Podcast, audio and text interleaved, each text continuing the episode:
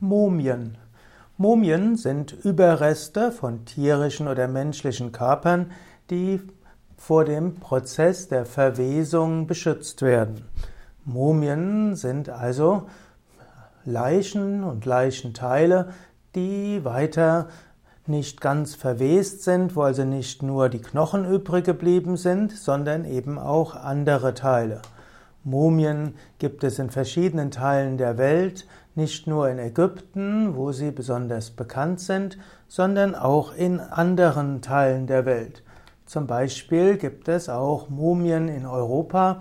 Es gab gerade in der Renaissance und auch später in Italien und Südamerika einen gewissen Mumienkult.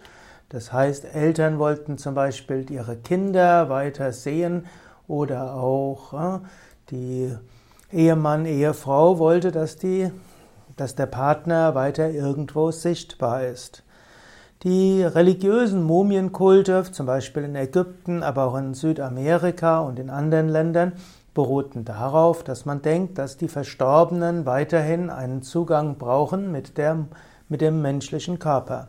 Manchmal aber auch die Vorstellung, dass die Seele, die den Körper verlassen hat, weiter als Segenskraft erhalten bleibt, wenn man den Körper erhält. Umgekehrt wird zum Beispiel in Indien gesagt, dass es gut ist, relativ schnell den Körper zu verbrennen, damit die Seele versteht, dass der Körper zu Ende ist und die Verwandten haben auch die Aufgabe, äh, dem Verstorbenen zu sagen, dein Leben hier auf der Erde ist zu Ende, deine Aufgabe ist es, in die höheren Astralwelten überzugehen. Verlasse uns hier, deine Aufgabe ist es, weiterzugehen.